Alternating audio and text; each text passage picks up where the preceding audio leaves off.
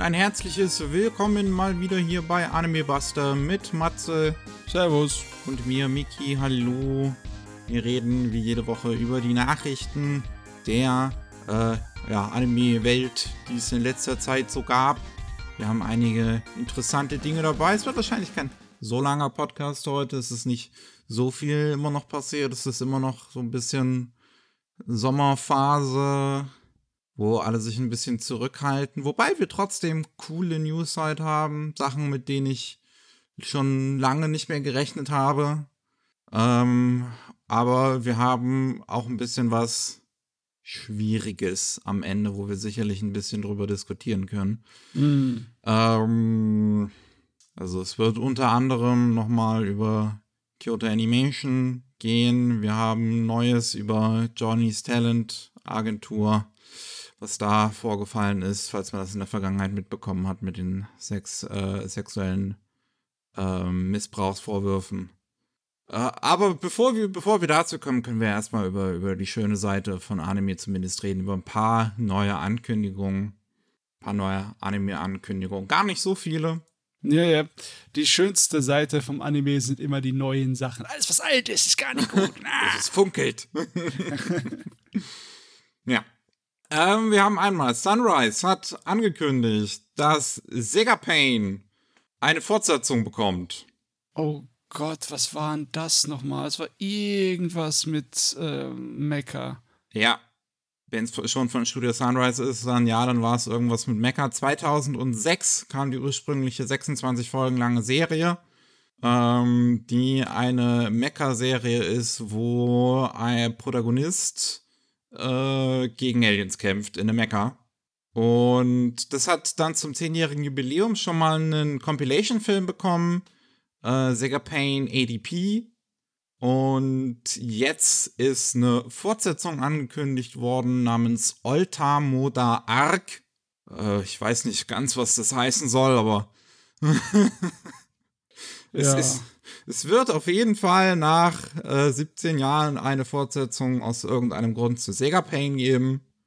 Irgendwer bei Sunrise oder Bandai hat es so im Backkatalog gesehen und dachte sich, das können wir nochmal ausgraben. Bisher ist dazu aber noch nicht weiter was angekündigt worden. Es wird jetzt im nächsten Japan einen Rerun geben von der, ähm, von der Originalserie im japanischen Fernsehen. Und ich schätze mal dann, wenn der fertig ist oder so, wird dann am Ende irgendwas angekündigt. Also ich hab, Trailer ja, oder so. Ich habe gerade nachgeguckt und ich bin am Grübeln, aber ich bin mir eigentlich sicher, dass ich das Ding noch nie gesehen habe. Also kann ich gar nichts darüber sagen. Ich wüsste auch nicht, wie oder wie das eingeschlagen hat. Ob sich irgendwie die, die Plastikmodelle groß verkauft hätten oder ob das irgendjemand gejuckt hat. Keine Ahnung. Du, ich, ich habe auch keine Ahnung. Ich hab's nur, ich weiß, das wusste vorher nur, dass es existiert, aber ich habe es auch noch nie gesehen oder großartig irgendwas darüber gehört. Ich meine, umsonst macht sich ja da keiner Mühe drum, ne? Also, äh, anscheinend wurden zwei Spiele für die Xbox 360 dafür gemacht. Zwei Spiele sogar gleich. Mensch. Zwei. Für die Xbox 360, Pain. die doch in Japan sich so gut verkauft hat. Die Xbox 360 war, glaube ich, so eine mit der besseren, was äh, die Xbox-Line-Up zumindest angeht, weil da gab es einige äh, Japan-exklusive Spiele für.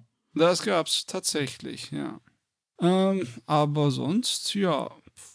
Hm. Mhm.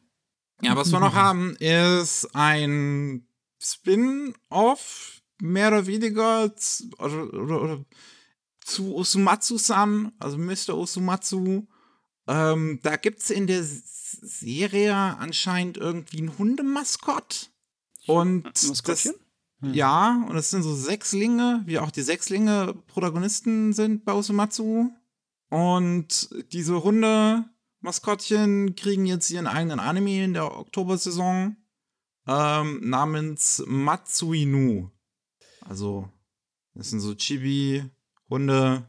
Es wird in so einem Kinderslot laufen im japanischen Fernsehen, wo auch Pui Pui Molka vorher lief, was es auf Netflix zu sehen gibt. Ähm, ja. Sieht putzig aus. Ich weiß jetzt, ja. ich bin mir nicht hundertprozentig sicher wirklich, was es mit Osumatsu-san zu tun hat, weil ich Osumatsu-san auch nicht viel von gesehen habe. Nur so ein paar Folgen.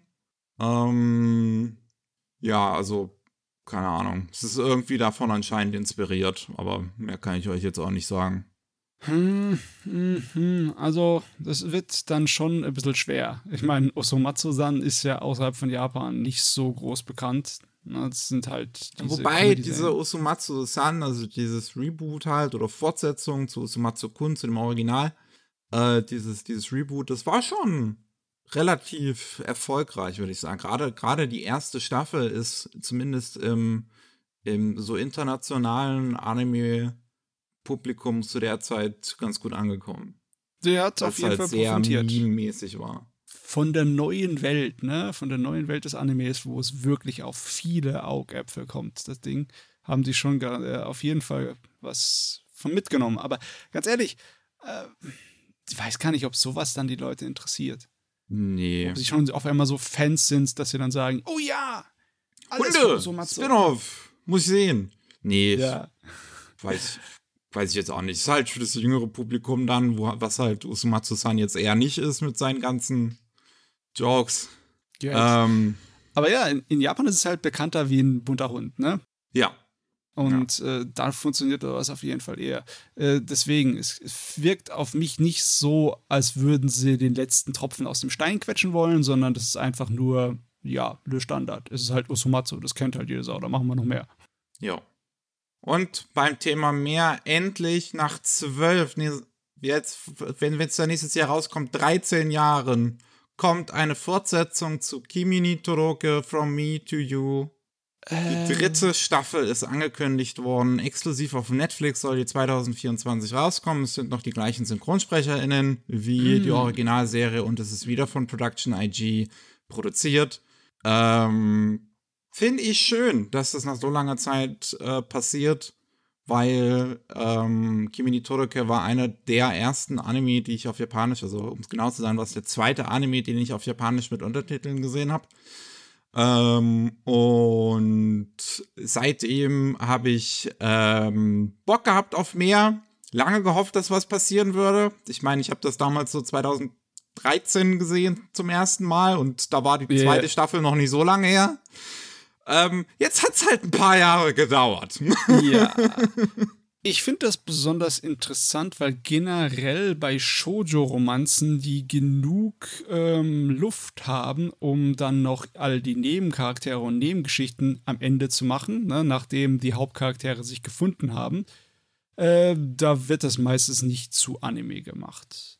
Ich meine, wir haben logischerweise so Ausnahmen, ähm, aber Gott, stimmt. Das ist ja jetzt endlich mal der Part, wo die ja zusammen sind. Meine Ja, ja. Güte.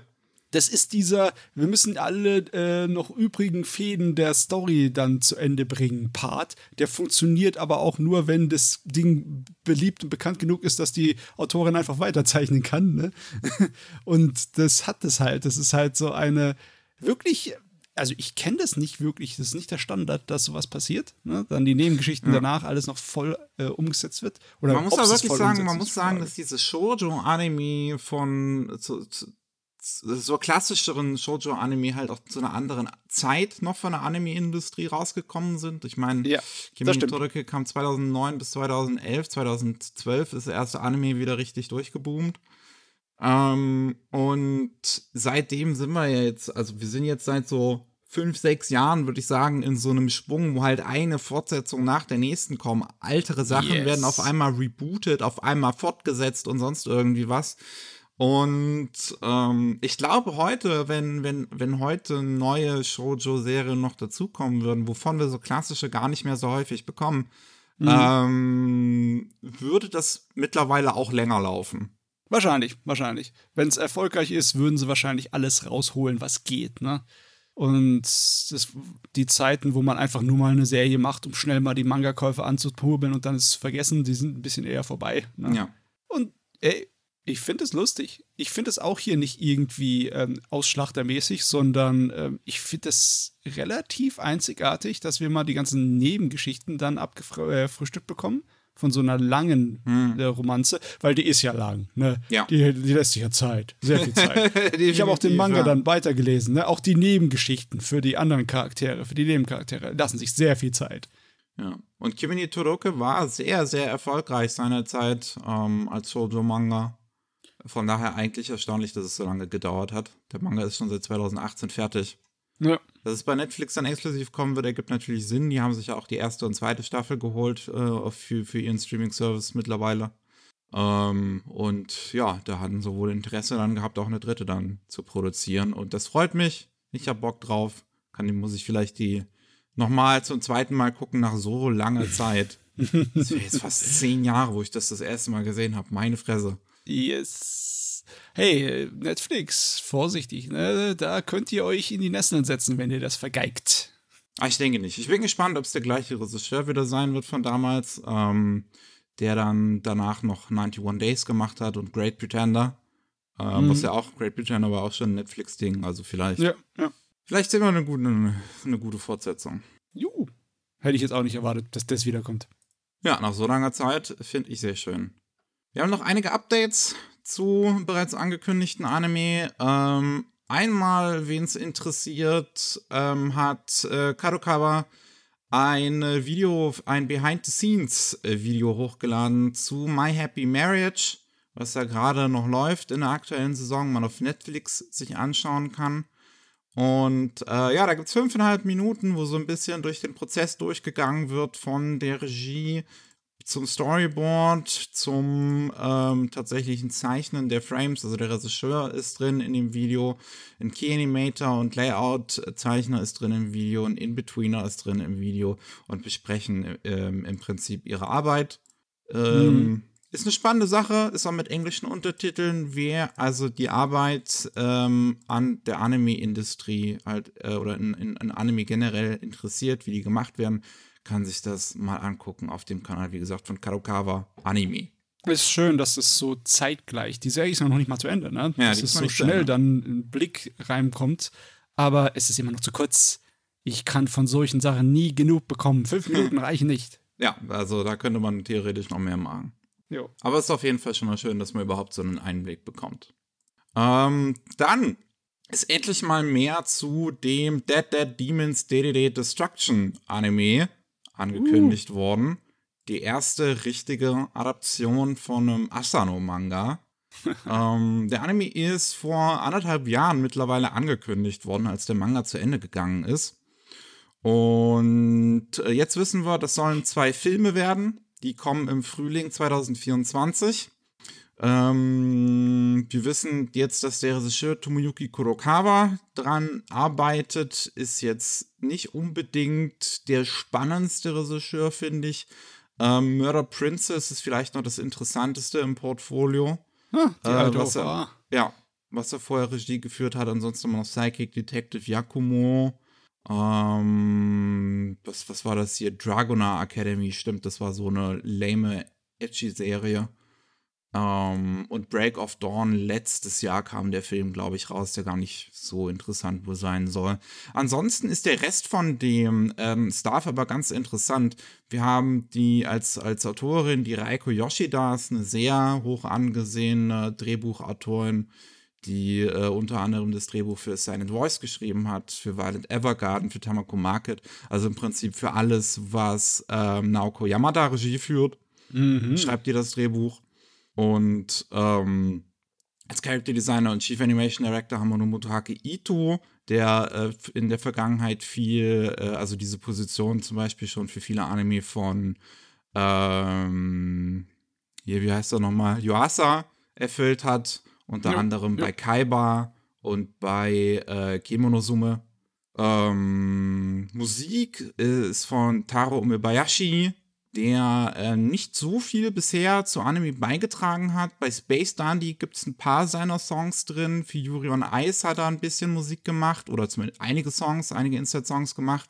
Mhm. Ähm, und für Carol and Tuesday hatte die Lieder von dem äh, nicht-binären, von der nicht-binären Figur gemacht, die ich mitunter die auch die schönsten Lieder in dem Soundtrack finde. Also bin ich da mal auf jeden Fall gespannt. Da sind interessante Leute dran beteiligt. Studio äh, H Plus äh, oder Plus H, so, rum, ähm, animiert das Ganze ja. Das ist das Studio von dem Regisseur von Orbital Children und Deno Coil. Ähm, also sehen wir da vielleicht auch einen interessanten visuellen Stil. Ich bin auf jeden Fall mal gespannt. Das Einzige, was mich jetzt so ein bisschen stört, ist, dass es halt ein Zwei-Part-Filmprojekt sein soll, weil der Manga geht halt zwölf Bände, so 100 Kapitel, den kannst du in zwei Filmen nicht komplett umsetzen. Wenn sie das versuchen hm. würden, würde das was super gerusht werden. Und wenn sie das halt nicht machen, dann machen sie halt nur so die Hälfte und dann fehlt noch der Rest. Ähm, dann bin ich mal gespannt, wie sie es umsetzen. Also mir wäre es dann lieber, wenn sie zumindest jetzt, wo es ein Zwei-Part-Filmprojekt sein soll, dass sie halt nur die Hälfte adaptieren, anstatt dass sie versuchen, das ganze Ding in anderthalb ja. Stunden oder in, in, in drei Stunden irgendwie zu quetschen. Aus Erfahrung her, so zwölf Bände würden gut in eine Zwei-Kur-Serie reinpassen. Aber wenn so eine 26-teilige Serie du in zwei Filme zusammenfasst, weiß man, wie viel wegfällt. Ja, ne? ja. Hat man schon öfters erlebt. Meistens fehlt einfach zu viel. Selbst wenn du es in drei Sachen aufteilst, wie zum Beispiel bei den Berserk-Movies, die im Endeffekt die Story erzählen, wo sie vorher äh, 24, 25 Episoden gebraucht haben, hm. äh, hat zu viel gefehlt, meiner Meinung nach. Also da bin ich bei dir äh, selben Meinung. Ich habe ganz vergessen, dass der Manga zu Ende gegangen ist. Ich wollte ihn mal irgendwann nachholen, verdammt. Ja, der ist jetzt schon äh, länger zu Ende gegangen. Da bin ich auch, äh, müsste ich auch endlich mal lesen, eigentlich. Asano ist ja immer eine sichere Bank. Hm. Jo. Ähm, dann haben wir mehr Infos zu Given. Da ist ja ein Sequel-Film von einem halben Jahr angekündigt worden. Jetzt wissen wir, dass es zwei Filme zumindest sein sollen. Mehr ist da jetzt aber nicht großartig angekündigt worden. Ähm, hm. Also es gab noch mal ein kurzes Video mit einem Rückblick auf der Serie. Oder ich sag kurzes Video, das geht achteinhalb Minuten. Ähm, und da wird halt drin bestätigt, dass dieses angekündigte Filmprojekt ein Zweiteiler wird wusste gar nicht, dass diese Musikromanze so viel noch in sich hatte. Obwohl, ich habe auch keine Ahnung. Ich weiß auch gar nicht, wie lange der Manga geht oder ob der überhaupt schon zu Ende ist. Habe ich mir jetzt nie, ähm, habe ich jetzt nie tatsächlich mal nachgeguckt. Aber ich mochte Hier, den Anime ja. auf jeden Fall. Hier Dings, im Artikel hieß es, dass er zu Ende gegangen ist, irgendwann Anfang des Jahres. Ah ja, im März. Okay, wusste ich gar nicht. Hm. No jo. Dann haben wir neue Infos zu Onmyoji von Netflix, eine Adaption von dem Baku Yomemakura ähm, Roman. Und das ist ein bekannterer Autor in Japan, äh, von dem vieles auch bereits in Film und Anime umgesetzt worden ist. Als Anime hatten wir zum Beispiel schon ähm, Kurosuka, so ein Zeitreise-Samurai-Thriller er hat auch die äh, Romanvorlage zu Summit of the Gods geschrieben, mhm. ähm, was er dann von, von Jiro Taniguchi in Manga-Form ähm, noch übersetzt worden ist. Ja, ja, der hat öfters mit äh, Taniguchi gearbeitet, auch für so eine Macho-Prügelserie, die Taniguchi mal geschrieben hat, namens der Garoden. Oder warte mal, hat das, hat das Taniguchi eigentlich gezeichnet oder war das jemand anders? Wie hieß es? Garoden. Garoden. Sagt mir tatsächlich gar nichts. Also das Taniguchi hat auch ein Keisuke Itagaki, Itagaki ist es, von Itagaki, von dem Baki-Typen. Ah, von dem Baki-Typen. Ah, weil, weil, weil Taniguchi hat auch ein Garoden gemacht. Das hat er dann wahrscheinlich dann selber geschrieben. Schräge Sache. Muss man danach recherchieren. äh, ja, da ist jetzt der 28. November, äh, doch November angekündigt worden für das äh, Debüt auf Netflix von der Serie. Ähm, als Regisseur haben wir Sobi Yamamoto, der oder die auch schon Regie geführt hat bei äh, Magenebu, was so eine, ich glaube, Quatsch-Comedy, also so übertriebener Slapstick, Slice of Life-Serie war. Hm. Ähm, bei dem Studio Marvi Jack, die ich glaube noch relativ neu sind. Ich glaube, so viel haben die noch nicht gemacht. Ne, obwohl, wenn ich mir das angucke, mittlerweile schon an zahlreichen Dingen zumindest gearbeitet. 2003 gegründet, okay. Das ist ein Name, die haben, glaube ich, noch nichts Eigenes produziert, deswegen sagen die mir nichts. Hm, ihre Webseite lädt nicht. Ja, schade, schade. ich habe jetzt erwartet, dass ihr Logo irgendwie so ein Jolly Roger-Ding ist, weil Marvin Jack hört sich schon ein bisschen an wie so eine Piratenbande. Aber nein. ja, was ich nur ein bisschen interessant finde, also wir haben jetzt zumindest Screenshots von den Figuren, wie die aussehen werden. Wir haben aber noch keinerlei Trailer oder sonst irgendwas zu dem Ding. Nicht mal wirklich richtige Screenshots. Wir haben halt einfach nur so halt, hier ist die Figur, darunter ist der Voice Actor. Hm. Ähm, finde ich ein bisschen komisch. Dafür, dass Ja. es auch nicht mehr so lange jetzt zumindest dauert, bis die Serie dann kommen soll. Ja, und das ist auch nichts, was man nicht erwartet hätte. Es sind die üblichen Sachen, Herrenperiode, die Art und Weise, wie die Hauptstadt aufgebaut ist in ihrer quadratischen und äh, geometrischen Form und halt die alten Roben. Äh, Hat man alles schon hundertmal gesehen. Da muss ich mir irgendwas bieten. Ja. Äh, was wir noch haben: Tsukyuta, Rabbit's Kingdom, The Movie, ist ein ne, neuer Film in dem Tsukyuta-Franchise, was halt so hübsche Jungs-Idols-Ding ist. Und ähm, das war, der Film war ursprünglich angekündigt für diesen Dezember, ist jetzt verlegt worden auf Sommer 2024 aus verschiedenen Umständen, heißt es. Ähm, das ist, glaube ich, ein anderes Team, was sonst die Serien dazu vorher gemacht hat. Das Studio Sign, was auch den Film animieren soll, hat auch, soweit ich das vorhin nachgeguckt habe, auch noch nichts eigenes gemacht. Ähm, also noch nicht Hauptstudio gewesen in der Anime-Produktion, sondern immer nur Aushilfe ja, ich kenne mich jetzt halt mit diesem Franchise halt nicht aus, weil ich nicht die Zielgruppe von sowas bin. Deswegen kann ich euch da jetzt nicht großartig irgendwie verraten. Ja, du, geht mir genauso. Es, es sieht nur wild aus, die ganze Bagage hier, alle mit Hasenohren. Ne? ja. Das Einzige, was mir auffällt im Vergleich zu diesen ganzen anderen Serien oder Franchises mit vielen hübschen Jungs, ist, dass das Charakterdesign hier definitiv mehr Shoujo-Einflüsse hat, als es üblich ist. Oder? Meine ich das nur? Äh, ich weiß, ich würde sagen, das hat eigentlich immer Shoujo-Einflüsse, weil die Zielgruppe sind ja, Ja, sind ja schon, Girls. aber also. irgendwie sieht das aus wie. Also an, die anderen Dinger sehen für mich nie aus wie von einer Shoujo-Mangerin gezeichnet, sondern wie von einem Komitee erfunden. Aber die sehen aus wie die von einer Shoujo-Mangerin gezeichnet, Mangaka gezeichnet. Na egal, egal, Dulz. Vielleicht irre ich mich auch. Wir haben noch einen ersten Trailer zu Bullbuster, ähm, was am 4. Oktober rauskommen soll. Neuer Anime von Studio Nut. Ähm, Ich erinnere mich so du- dunkel daran, ja, ja, ja. Ja, da haben wir schon mal in der Vergangenheit drüber gesprochen. Äh, das Interessante bei Ballbuster ist halt, dass es ein, ja, so ein nicht richtiges Franchise ist, so ein Fan-Franchise im Prinzip, wo die Marke so gehandelt wird wie bei äh, Tohu. Also im Prinzip jeder kann damit was machen, auch kommerzielle Projekte. Und ähm, hier hat sich dann halt Studio Nut äh, und das Produktionskomitee zusammengesetzt, um dazu dann irgendwie einen Anime zu machen. Das Thema davon ist halt, was, wenn Mecha-Superhelden, aber alles ist auf ähm, harten Kapitalismus getrimmt. Und äh, deswegen müssen die die ganze Zeit auf ihr Budget achten. Und äh, ja, es ist, es ist ein netter Ansatz. Der erste Trailer jetzt, der geht auch direkt zwei Minuten lang. Man sieht einiges da drin. Wobei ich, muss ich sagen, von Studio Nut ein bisschen besser. Also es sieht jetzt nicht schlecht aus, aber es sieht visuell irgendwie nicht so interessant aus. Nee, es sind auch keine interessanten Szenen, die hier gezeigt werden, groß. Ne? Es ist, ähm, vielleicht liegt es am Trailer, ich weiß es nicht. Ja, also es wird wahrscheinlich schon eine Serie sein, die halt sehr dialoggetrieben am Ende ist, weil es halt die ganze Zeit um dieses Budgeting und Budgeting und sowas gehen wird.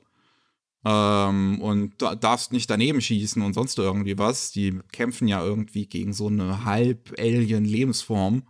Ähm, und ich mag auf jeden Fall immer noch den Ansatz davon. Ich bin auf jeden Fall gespannt. Ich mag generell, was Studio Nadja ähm, macht. Das ist ja, ähm, jetzt darf ich nichts Falsches sagen, doch das ist das Studio, was von einem der Leute gegründet worden, die Death Parade gemacht haben.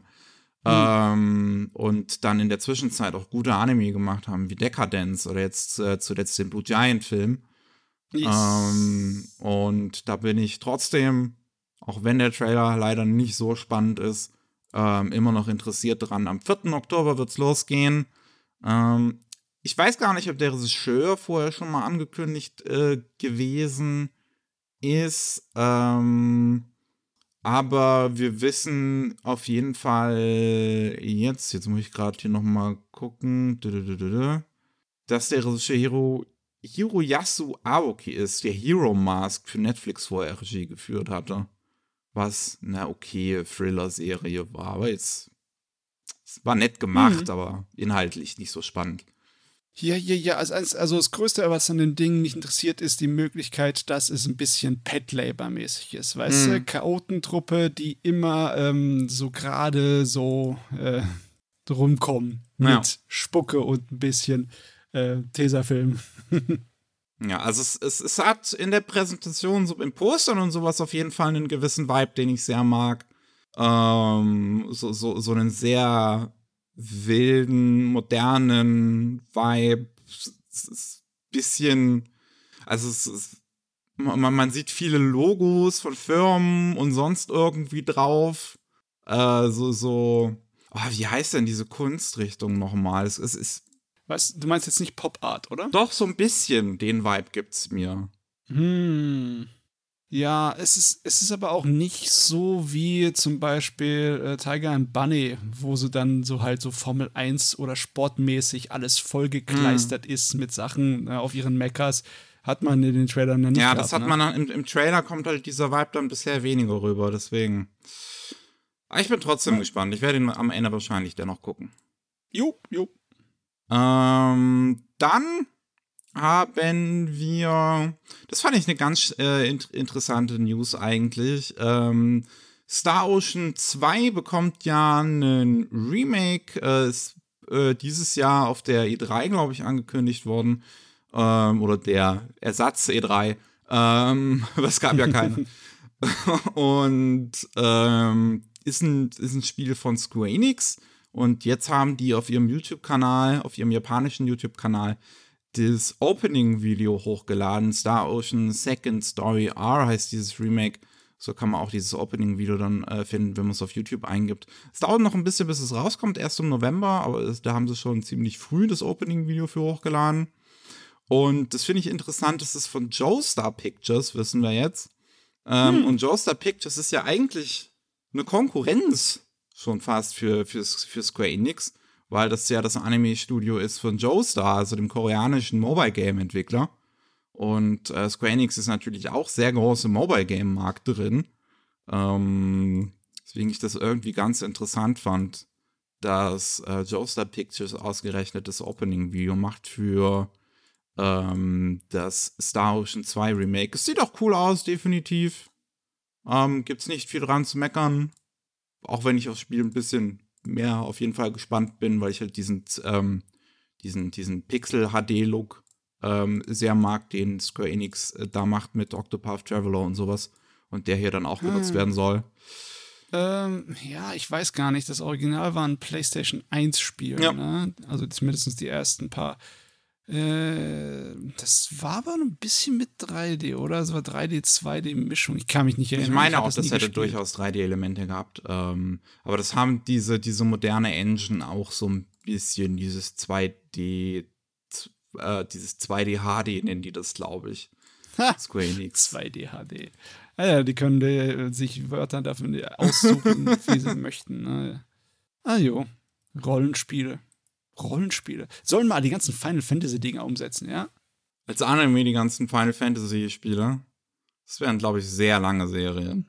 Ja, du hättest volle Abwechslung, weil jedes Spiel ist in einer ganz anderen Welt, ganz anderen Regeln, ganz andere Charaktere. Du könntest da einiges Lustiges draus machen, ohne dass die Leute langweilig werden. Hm? Theoretisch, ja. Ja. Ähm, dann haben wir noch Hasen mit äh, Bauarbeiterhelmchen. Mhm. Und zwar Senryoku Usagi ist auch schon vor so anderthalb Jahren angekündigt worden, der, der neue Anime. Ähm, denn das gab es schon mal. Das hieß dann äh, Senryoku Usagi, ähm, wie ist die vorherige Ära? Heisei. Und jetzt haben wir die, die, den Rewa-Ära-Anime zu Senryoku Usagi, der jetzt für den Oktober angekündigt worden ist. Ähm, Regisseur ist Atsushi Nigori, Niguri, Nigorikawa. Das ist ein mhm. Name. Ähm, ist, glaube ich, ein. Nee, nee, ist kein Regiedebüt, hat Beast Tamer letztes Jahr Regie geführt. So ein. Das, ja. Das war dieser Harem irgendwie mit so halt äh, Mädels, Monster-Mädels. Aber keine wirklichen Monster, sondern sie haben immer noch, also nur der Kopf hat so Ja, ja. die, die Ich Ohren. gerade. Der war schon öfters im Regiestuhl gestechen, besonders für einzelne Episoden. Ja. Er hat selbst bei so Black Lagoon sogar mal eine Episode Regie geführt oder bei bestimmten Sachen, ne? War bei Naruto ein bisschen mit dabei, selbst bei School Rumble hat er Episoden gehabt. Der ist schon eine Weile dabei. Ah, wo ich ne? das vorher nachgeguckt hatte. Die erste Serie davon ähm, von Senryoku Usagi war auch der Regisseur von, ähm, von Kimi ni Todoke und Great Pretender. Ha, Lustigerweise. okay. Äh, Meine Schnute. Was haben die Hasen für eine Macht? ja, das scheint ein beliebteres Ding zu sein. Das ist, glaube ich, irgendwie so eine Vorkomma-Comedy-Manga-Serie eigentlich. Hm. Ähm, wo es halt im Prinzip darum geht, ja, Hasen, Maskottchen, wenn die auf einer Baustelle Construction Worker sind, so. Ja. Ähm, ja. Äh, die, die Macht der Maskottchen. 52 Folgen hatte die vorherige Serie gehabt. Hm. War das eine, jetzt muss ich nochmal nachgucken, waren das jetzt längere Folgen oder, wie, waren das drei Minuten Folgen? Ich glaube, es waren kürzere. Also wahrscheinlich waren es kürzere, ja, also. Ähm, ah, hier steht die Länge leider nicht. Aber das war sehr wahrscheinlich eine Kurzserie. Nun denn, nun denn, nun denn. Na gut. Wir haben noch äh, eine letzte Sache, einen ersten Trailer für die dritte Staffel von Sound Euphonio. Uh, Ja. da kommen sie wieder, die Kyoto Animation Meister. Ich find's unfassbar faszinierend, ähm, sich tatsächlich anzugucken, wie Kyoto Animation sich aktuell wandelt. Wir werden im nächsten Anime Slam Podcast, wir nehmen das hier einen Tag, vor wir den nächsten Anime Slam Podcast aufnehmen, auf. Ähm, aber da könnt ihr euch dann anhören, wie ich über Tsurane spreche, was dieses Jahr eine zweite Staffel bekommen hat. Ähm, Fischen. wie bitte? Ist doch Fischen, oder? Nee, das war äh, wie, wie, Bogenschießen. Bogenschießen. Kyoto. Ach so. Ach, oh, okay. Ja. Habe ich das verwechselt. Ähm, Tsuritama ist das mit dem Fischen. Ah, okay, okay. ähm, und Kyoto Animation macht gerade eine ziemlich, ziemlich, ziemliche Veränderung hinter den Szenen durch. Und da gibt es einen sehr coolen Artikel von Kevin von Sakuga Blog ähm, zu, der, der, den er geschrieben hat, als dann die, die zweite Staffel von Tsurune ähm, zu Ende gegangen ist. Kann ich sehr empfehlen. Also einfach mal Sakuga Blog Tsurune eingeben, dann findet ihr es bei Google. Und ähm, zum Beispiel hat ähm, Kyoto Animation 2021 ein neues Studio geöffnet, was exklusiv deren Aufgabe nur das Sounddesign und Editing ist. Okay. Das merkst du. Das merkst du, wenn du dir bei Tsurane, weil ich habe die erste und zweite Staffel direkt hintereinander geschaut, merkst du einen unglaublichen Sprung in der Produktion. Ähm, die erste Staffel war ja einer der letzten Anime die von, von Tsurane, einer der letzten Anime, die rausgekommen sind vor dem Brandanschlag. Und ähm, du merkst wirklich einen riesigen Unterschied von diesem alten Kyoto Animation zu jetzt einem neuen Kyoto Animation. Und auch wenn ich mir diesen Trailer jetzt angucke, ähm, stimmt, nicht nur Editing, Compositing machen die auch. Ähm, dieses neue Department.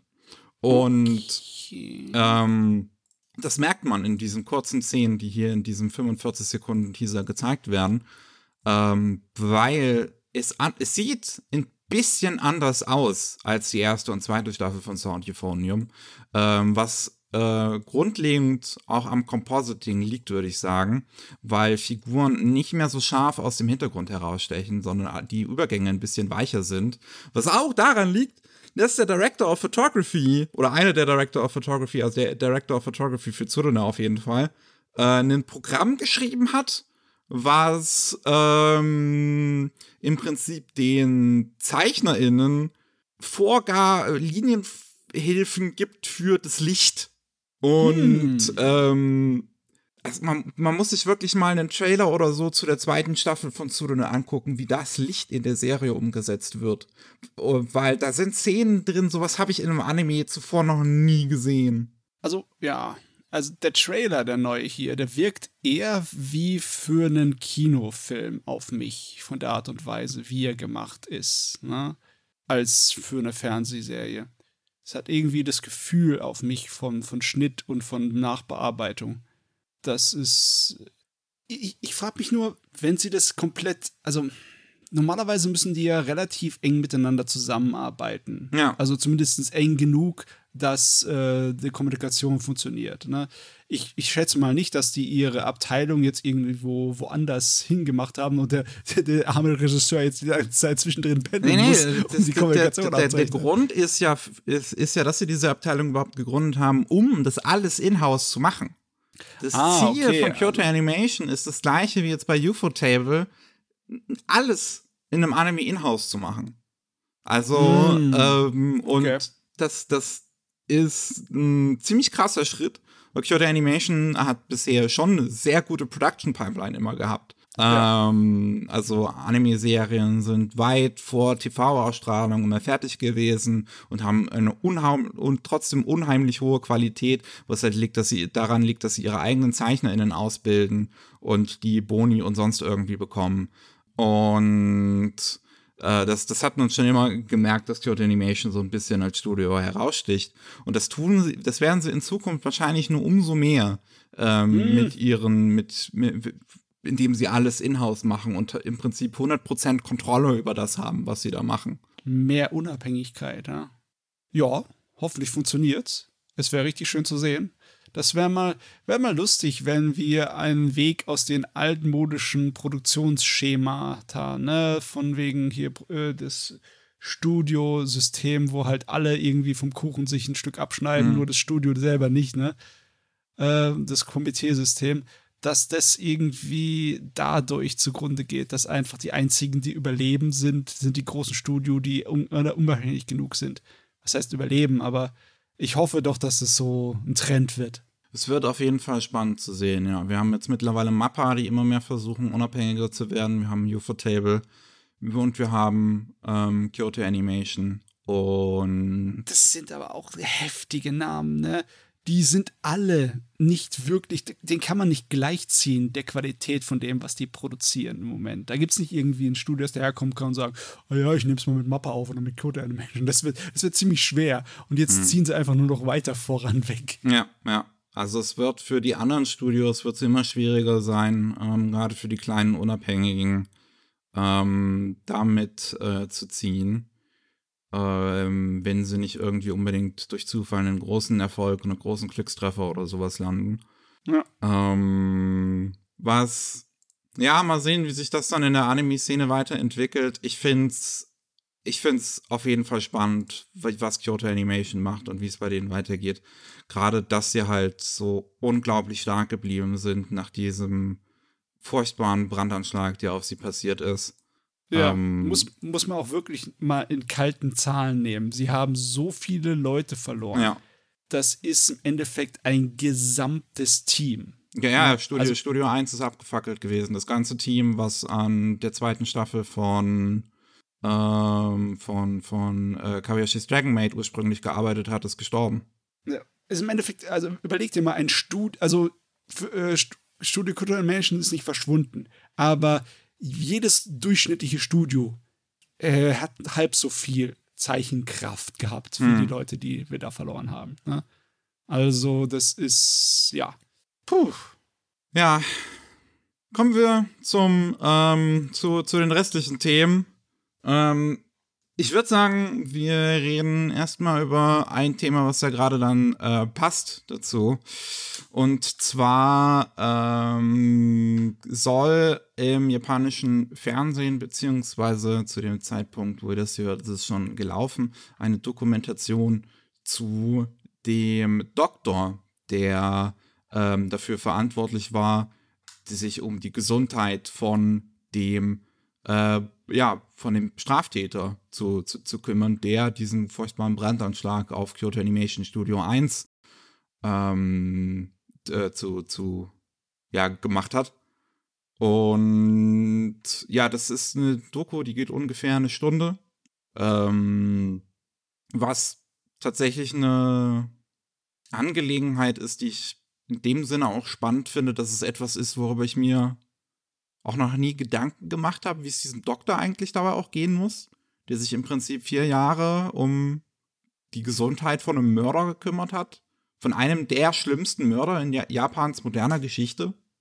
Äh, also idealerweise sollte es dann für den Doktor keinen Unterschied machen, ne? Nein, nein, Äh, nein, den- natürlich, ja. ne, natürlich. Ja, Man äh, muss ja dr drüber nachdenken, normalerweise ist so, so logische Schlussfolgerung von einem Doktor wäre, dass er alle gleich behandelt.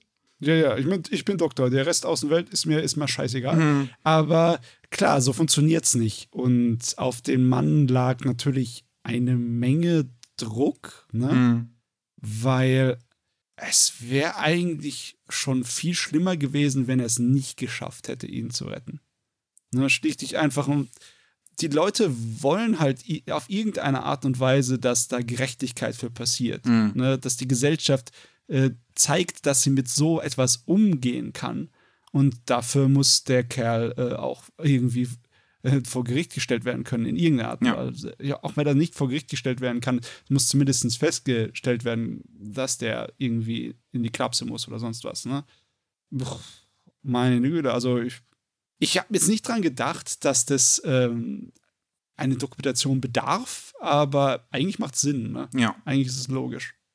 Er hat selbst gesagt, ähm, er hatte ähm, Angst, dass wenn er äh, stirbt oder wenn er ihn sterben lässt, so hat er es gesagt, er die äh, Familie, also die Opfer und deren Familien enttäuschen würde, weil ja, immerhin sollte so ein Mann auch in einem ähm, Strafgerichtssystem ähm, ja verurteilt werden, sodass man auch irgend so, dass die Opfer und die Hinterbliebenen da zumindest ein, ein Hauch von Gerechtigkeit spüren können, wenn er halt einfach gestorben wäre, auch durch seinen eigenen Brandanschlag. Er hatte ja selber ganz, ganz schlimme Brandwunden. Ähm, dann kann ich schon verstehen bei den Opfern, dann wäre es halt so das Gefühl irgendwie da gewesen, als wäre das jetzt alles so, so, so, ein- so, ein- so ein leeres Gefühl. Es gibt ja nicht mal dann einen Täter im Prinzip, den man verantwortlich machen kann, weil er hat sich einfach mit umgebracht. Ja, wäre so, ja, sehr nihilistisch. Mhm. Sehr umsonst wird es gefühlt haben. Äh, klar, das ist äh, schon, manchmal finde ich es sehr, sehr, sehr komisch, dass äh, dieses Gefühl, dass man äh, Gerechtigkeit braucht, aber gesellschaftmäßig macht Sinn. Ne? Mhm. Ich zum Beispiel, finde es immer sehr, sehr äh, vom, vom Gefühl her sehr unpassend und sehr geschmacklos, wenn dann die Leute wirklich eine Genugtuung erfahren, wenn irgendein Straftäter zum Beispiel ähm, ja, im To- Todestrakt dann stirbt, ne? Mhm. wenn er öffentlich hingerichtet wird und dann sagt, jetzt hat sich das alles gerichtet. Aber es geht nicht, glaube ich, darum. Es geht eher darum, dass die Leute sehen wollen, dass die Gesellschaft funktioniert und die gesellschaftlichen äh, Funktionen. Ne? Mhm. dass äh, die sehen wollen, dass irgendetwas passiert, dass was äh, darauf reagiert wird. Nicht, dass einfach, ja, da kann man jetzt halt nichts machen. Ne? Also die Idee von Ohnmacht ist definitiv furchteinflößender. Ja. Ich finde Ja. nicht mal Genugtuung, sondern einfach so, wenn jemand verurteilt wird, gibt das dem Ding auch so einen Schlussstrich. Ja, ja, schon. Ja, also ähm, am liebsten natürlich nicht irgendwie zum Tod, wobei das bei dem, bei diesem, bei dieser Person sehr wahrscheinlich in Japan passieren wird. Ähm, Ja, bin ich nicht äh, ver- einverstanden mit Japans äh, Justizsystem, aber egal, es ist äh, wohl wichtiger, dass es passiert und dass es funktioniert, als das dann, was dabei rauskommt, vielleicht. Ja. Das ist jetzt Zumindest auch, das ist jetzt auch am 1. September dann ausgestrahlt worden, anlässlich, dass die Verhandlungen am 5. September begonnen haben. Ähm, der Plan ist, dass ähm, die Jury, ähm, oder im Japanischen ist es ja keine Jury, der, äh, das Gericht am 25. Januar ähm, ein Urteil sprechen möchte. Es sind ähm, 32 ähm, Gerichtstermine stehen an, was ziemlich viele sind. Ja. Ähm, ja, das ist immer so, so ein, auch so ein schweres Thema dann, weil es auch noch gar nicht so lange her ist, was echt verrückt ist. Ja, wirklich. Wir haben erst angefangen mit diesen ganzen, mit der ganzen Nachrichten-Podcast-Angelegenheit und dann kam das relativ ein paar Monate später. Ja, im, im Juli oder was, im Juni oder Juli ähm, 2019. Ah, ich bin froh, wenn es dann auch irgendwann abgeschlossen ist. Ja. Was haben wir noch Schönes? Oh, wir haben nichts Schönes. Äh, Oh. ähm, wir haben noch, ja, mehr zu den ähm, sexuellen Belästigungsvorwürfen bei Johnnys Talentagentur. Johnnys ist ja eine Talentagentur, die es schon seit Ewigkeiten im Prinzip gibt und halt besonders männliche Popstars zum Vorschein bringt. Und ähm, jetzt ist ja ein Urteil oder es ist ein Urteil von diesem Komitee, was sie ähm, Johnny's und Associates ähm, beauftragt hat, also ein externes Komitee, was sich das angucken sollte, intern, was ja. bei Johnny und Associates so passiert ist. Das ist jetzt zu dem Schluss gekommen, dass ja, Johnny Kitagawa, der Gründer von Johnny and Associates, von 1950 bis, äh, also von, bis, von den 1950ern bis zu den 2010ern bis zu seinem Tod junge Popstars, auch teilweise Minderjährige, sexuell belästigt haben soll. Äh, es wurde mit 41 Leuten gesprochen. Ähm, ähm, mit, nicht nur mit Opfern, sondern auch mit ähm, Staff, die schon sehr lange beteiligt gewesen sind bei der Firma, wo dann ähm, auch herausgekommen sein soll, dass die Familie von Johnny Kitagawa das sehr, sehr lange gedeckt haben soll. Ähm, also seine Familie ist ja bis heute noch Firmeninhaber. Und ich weiß jetzt gar nicht, wer genau irgendwie, ich glaube, seine, die, die jüngste Tochter oder so ist jetzt gerade, oder Nichte, ist jetzt gerade die Chefin. Hm, hab ich keinen Durchblick. Und ähm, ja, da ist auf jeden Fall auch herausgekommen, dass sie das im Prinzip alle gewusst haben und alle gedeckt haben und sich damit alle mitschuldig machen eigentlich. Ähm, dass das so für fast 60 Jahre einfach gelaufen ist. Äh, was ziemlich ekelhaft ist. Und ähm, ja, diese ganze Stille. Also es gab schon in der Vergangenheit Leute, die versucht haben, dagegen auszusprechen und dann halt sehr schnell zum Schweigen gebracht worden sind. Durch irgendwie mhm. Anwälte, durch ja, Bestechungsgeld und sonst irgendwie was. Ähm, und ich hoffe, dass jetzt ähm, nach dieser ganzen Sache, die die BBC-Dokumentation da im März ähm, äh, zu, zu, ins Rollen gebracht hat, dass das auch Leuten in Japan ähm, mehr Mut gibt, sich dagegen auszusprechen. Ja. Weil, also so, so, ich habe das Gefühl, dass es besser geworden ist, so im Westen, in Anführungszeichen, also so, weiß ich nicht, jetzt in Europa und in Nordamerika, ähm, nach der MeToo-Sache, dass es da auf jeden Fall besser geworden ist und Leute sich mehr trauen, Sachen auszusprechen. Aber in Japan ist das immer noch so eine Kultur der Stille, wo halt keiner jemanden stören möchte. Also wo man auch Angst hat, irgendwie die Gemeinschaft zu stören, indem man seine eigenen Probleme kundtut. Ja, da manchmal sind die Prioritäten da ein bisschen komisch. Ich ich bin mir auch nicht hundertprozentig sicher, ob ich das genau verstehe, wie das alles abläuft, aber ich dachte eigentlich, dass es so ist, wenn eine Firma so Anschuldigungen oder Probleme hat mit Belästigung, dann engagiert die Firma, bei der es Probleme gibt, eine unabhängige Partei. Ja, ja das ist doch hier damit passiert. Die, ja. ja, damit die unabhängige Partei die untersucht. Aber da die Firma die Firma ist ja derjenige, der die engagiert. Ja. Ne? Der ist der Auftraggeber. Und das heißt, die Ergebnisse von dieser, äh, wie heißt es mal, Investigation, die sind auch dann der Firma übertragen. Mhm. Die können die unabhängige Partei nicht einfach so, wie sie Bock haben, veröffentlichen. Ne? Das heißt, die sind jetzt bereit dazu, sich so dem Henkerbeil bloßzustellen. Die sagen jetzt der gesamten Öffentlichkeit, ja, hier ist unsere ganze Scheiße, wir waschen die dreckige Wäsche öffentlich. Und das ähm, ist wahrscheinlich ein Zeichen dafür, dass es für die für, ja, so jetzt kritisch ist. Ne? Jetzt müssen sie sozusagen sich bloßstellen, mhm. weil wenn sie es nicht tun, dann gehen sie unter. Und wer weiß, ob sie davon jetzt überhaupt, also wenn sie, ob sie das überhaupt überleben. Ne? Oder, also sie werden sich auf jeden Fall groß ändern. Da wird nichts auf äh, bleiben wie vorher. Ja, also jetzt muss sowieso was passieren. Ich meine, jetzt sind Straftaten mehr oder weniger gestanden worden oder stehen auf jeden Fall ähm, die Anschuldigungen im Raum. Und ja. Ähm, da, ja, ist jetzt die Frage, wie es weitergeht. Ob da jetzt die Opfer sich letzten Endes dazu entscheiden, auch tatsächlich Anklage zu erheben, was mich mir sehr wünschen würde. Ähm, mal sehen. Jetzt wissen hm. wir auf jeden Fall, jetzt haben wir im Prinzip die Bestätigung von dem ähm, von, von dem externen Komitee, was beauftragt wurde von Johnny and Associates, dass auf jeden Fall die Scheiße, die da behauptet worden ist, auch wohl vorgefallen ist tatsächlich. Meine Güte, so viel schlimme Dinge in der Vergangenheit. Äh, man hat ja so viele Beispiele irgendwie in den letzten Jahren, in den letzten 10, 15 Jahren ans Licht gekommen. Äh, man erinnert sich nur an Bill Cosby. Hm. Gute Güte.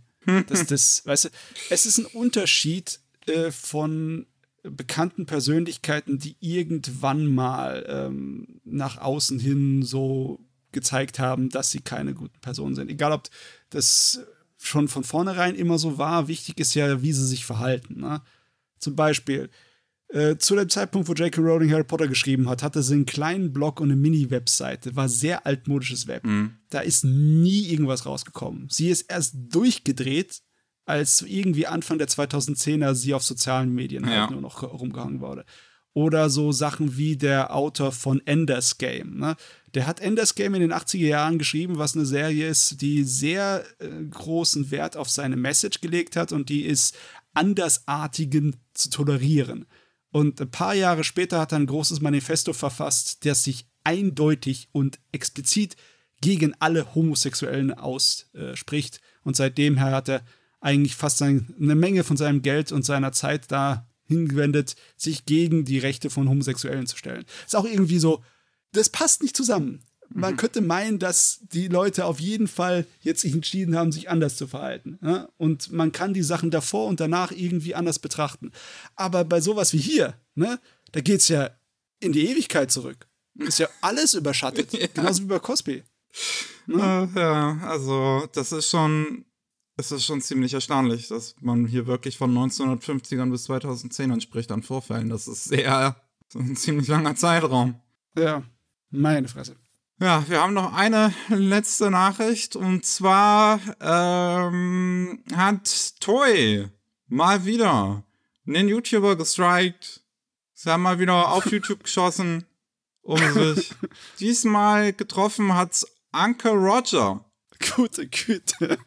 Uncle Roger ist ein relativ großer Kanal, ähm, ja, der so eine absichtlich äh, stereotypische asiatische Figur ist, die Essen bewertet. Ja. Und es ist ja, so Komödiant und Koch, ne, ist das? Ja. Ich sehe auch, dass der immer wieder Unsinn macht mit anderen Köchen. Äh, auch mit so, äh, wie heißt er nochmal, unser guter Engländer? Der sehr bekannt ist. weißt du, normalerweise wäre dieser Name wahrscheinlich direkt in meinem Kopf, aber jetzt fragst du mich und dann fällt es mir natürlich nicht ein. ja, es kann eigentlich nicht sein. Ne? Das ist einer der bekanntesten Köche auf der Welt mit seinen ganzen Shows. Das gibt's doch nicht. Ja, Gordon Ramsay, okay. Gottes Willen, ja. Ganz schlimm. Ganz oh. schlimm. Auf jeden Fall, der Mann ist recht bekannt. Der Mann geht relativ oft auf Tour. Also, was heißt relativ oft? Er geht auf Tour äh, und er ist eigentlich relativ harmlos. Er ist ein Komödiant, ne? Hm. Nur ähm, der, der, Algorithmus von YouTube funktioniert so nicht. ähm, der Onkel Roger hat sich eine One Piece-Episode quasi angeschaut, die 133. anscheinend, wo äh, Curry gekocht wird und mhm. ähm, hat darauf halt so bisschen ein React-Video gemacht, was aber auch enger zusammengeschnitten ist. Also da sind schon längere Ausschnitte von der Serie da drin zu sehen, natürlich von dieser einen Folge, ähm, die er immer wieder zeigt, um aber danach das zu kommentieren und weiter darauf einzugehen und tatsächlich so ein bisschen darauf äh, auf, auf das Kochen halt einzugehen. Ähm, was ich habe vorhin mir so ein bisschen angeguckt, weil Uncle Roger ist ehrlich gesagt nicht ganz mein Humor. Ähm, aber das ist schon eigener Content eigentlich. Ja, so ja. wie es ist nach das Standardschema, ja, das er immer macht. Er guckt sich immer irgendwie Sachen von anderen Köchen an aus deren Kochsendungen mhm. und macht da seine Routine drüber. Ja. Und ähm, hier ist es dann mit One Piece im Prinzip auf die gleiche Weise passiert. Es ist, sind ein paar nette Kommentare auf jeden Fall drin, die man ähm, als Koch wahrscheinlich eher versteht als ich. Und das, äh, ja, das wollte das will Tour Animation jetzt halt runternehmen. Äh, Uncle Roger hat auf YouTube in der Community, äh, im Community-Page darüber geschrieben, dass das Video in, innerhalb von fünf Tagen runtergenommen wird. Zu dem Zeitpunkt, wo wir drüber reden, ist dieser Community-Post vier Tage her. Von daher werdet ihr das Video nicht mehr gucken können, wenn ähm, wir, wenn, wenn dieser Podcast jetzt draußen ist. Wir können das gerade im Moment noch. Und das ist schon mal wieder typisch Toei einfach. Also ich sehe keinen Grund, warum man das jetzt runternehmen sollte, weil im, im Endeffekt ist es nur Werbung für deine Serie und wie akkurat deine Serie Ko der Kochen von japanischem Curry zeigt, was sie anscheinend sogar relativ akkurat tut. Ja, die, die kennen wir aber, diese Attitüde ne, von japanischen Firmen, wenn es um ihre Urheberrechte geht. Da meistens ist es einfach nur, da lässt sich nicht mitreden. Da geht es nicht um irgendwelche Logik, es ist einfach nur, der hat unser Material benutzt. Ist uns scheißegal für was, ob es ordentlich benutzt wurde oder ob es richtig transformiert wurde, ist egal, ist unser Material. Also müssen wir hier, hier den Großen markieren. Ja, es ist wirklich schlimm und das ist ja bei weitem nicht das erste Mal, dass es bei Toei vorkommt. Wir hatten schon im Podcast über einen äh, Reviewer gesprochen, ähm, genau, Mark Fitzpatrick, und die über 150 Copyright Claims, die er bekommen hat von Toei. Ja. Ähm, Team Forster hat natürlich riesige Probleme gehabt äh, mit ihren Dragon Ball äh, Abridged Dingern. Es ist einfach nur noch nervig, dass Toei da so streng ist. Deswegen mache ich in der Regel auch keine Videos über Toei-Sachen und versuche nie irgendwie was von Toei Anime einzublenden. Das ist, das ist ein Kampf, den kannst du nicht gewinnen, egal wie kurz der Ausschnitt ist, den du da einblendest. Ja, die haben einfach nur eine verbrannte Erde-Taktik. Das sieht man daran, wenn sie weil äh, nicht nur von einer Sache daherkommen, sondern halt schon hunderte von Sachen sofort gleich hm. Äh, damit angreifen. Das ist gezielt, um Leute auszuschalten. Für die ist das einfach alles ein Feindbild irgendwie. Das ist natürlich ein falsches Denken. Damit schneiden sie sich selber ins eigene Fleisch, ne? Aber ja. was ich dann seltsam finde, ist, ist, es ist so viel One Piece-Kram auf, auf YouTube. Schon immer gewesen und wird es auch immer sein. Die kriegen die nicht alle. Mhm. Aber alle, die in irgendeiner Weise mehr sichtbar sind, auf die gehen sie dann mit den großen Kanonen. Und da, logischerweise bei denen, wo es mehr sichtbar ist, da schießen sie sich noch mehr ins Fleisch, ins eigene. Was zum Geier soll dieser Unsinn? Ihr verknorksten alten Säcke. Echt, ey. Ja, ich verstehe es auch nicht. Es ist einfach nur, es ist einfach nur viel zu altmodisches Denken für 2023. Wirklich. Dieses Video von Onkel Roger ist im Endeffekt nur Werbung für deine Serie. Das ist, es nimmt dir nichts weg. Es nimmt dir keine Einnahmen weg. Ja, es gibt dir höchstens welche. Halt das geht halt nicht. Ach Gott, ähm, es ist logischerweise ein Problem von der Art und Weise, wie Urheberrecht schon seit Ewigkeiten funktioniert. Ne? Ja, und ich sag's ja immer wieder, Urheberrecht heutzutage ähm, immer noch auf nationaler Ebene zu behandeln, wo wir in einer globalen Welt leben, ergibt einfach keinen Sinn mehr. Ich frage mich, ob da, ich glaube auch nicht, dass sich einfach sowas ändern kann groß, solange halt die Produktion von so bekannten Sachen halt immer noch Angelegenheit von den reichen Produktionsfirmen ist. Ne? Wenn jetzt irgendwie so eine Bewegung daherkommt von lauter, von den ganzen kreativen Köpfen, die halt die Ideen haben, die ähm, Geld machen, ne? Weil ohne die Ideen und ohne die Stories kommst du halt nicht zu Geld. Mhm. Also wenn du, wenn du nur äh, die Künstliche Intelligenz fütterst und da was rauspattern willst, dann kriegen die großen Produktionsfirmen keine Hits hin. Ja schaffen sie nicht. Ne? Wenn diese ganzen kreativen Köpfe einfach sagen würden, ja, äh, meine Rechte, das ist dann halt nicht die klassischen, sondern irgendwas mit so äh, so Common Licenses, ne? Also so für die Allgemeinheit gedachte mit Einschränkungen etc. Ich mache nicht die äh, altmodischen Kopierrechte, sondern ich benutze eine neue und freiere. Dann wird sich vielleicht was ändern. Wir brauchen Oder vielleicht, einen Zack in äh, der Anime-Industrie. nee, das wird es wahrscheinlich nicht sein. Allerhöchstens, wenn, Eda, äh, wenn, wenn, wenn der One Piece-Autor daherkommt, sagt, wird es jetzt, jetzt, ich habe meine Geschichte zu Ende, äh, nach fünf, fünf oder zehn Jahren und sagt, jetzt gebe ich die Rechte frei. Jetzt ist es kostenlos für alle. Aber ich glaube, das kann er auch gar nicht machen. Ich glaube, das gehört nicht mehr ihm alleine. Also äh, definitiv gehört es nicht ihm alleine. Oder? Nee, ich denke nicht. Das wahrscheinlich mhm. ist, ist, jetzt mittlerweile halt Toy irgendwie da noch mit investiert und auf jeden Fall halt mhm. schon ein Jump. Ähm, mhm. Was auch immer eine schöne Sache ist, wenn die Leute, die was Kreatives machen, das Urheberrecht nicht daran haben. Mhm. Na jo. Ich finde, wir haben genug Negatives geredet und können den Podcast an der Ja. Stelle beenden. Wir haben es ja doch auf über eine Stunde geschafft. Ähm, Was, echt? Ja. Wir, haben, wir haben über das bisschen, was wir da hatten, lang genug geredet. Oh Gott, ich hätte meine Klappe halten sollen. Jetzt muss ich das alles schneiden hier. Na gut. Äh, wir, machen, wir machen Feierabend für heute. Vielen Dank fürs Zuhören. Wenn ihr mehr von uns hören wollt, dann gibt's ähm, jeden Mittwoch gibt's Rolling Sushi und jeden zweiten Mittwoch gibt's Anime Slam. Äh, diese Woche ist wieder eine Anime Slam Episode gekommen. Wie gesagt, äh, vorhin wird's auf jeden Fall auch um Tsurene und ein bisschen um Kyoto Animation gehen. Das wird ähm, hoffentlich äh, spannend. Ähm, wobei es diesmal vielleicht nicht Mittwoch kommt, weil ich an dem Tag ein bisschen unterwegs bin und ich nicht weiß, ob ich es rechtzeitig schaffe. Aber ähm, ja, das soll es dann gewesen sein für, für, für, von uns für heute. Tschüss. Ciao.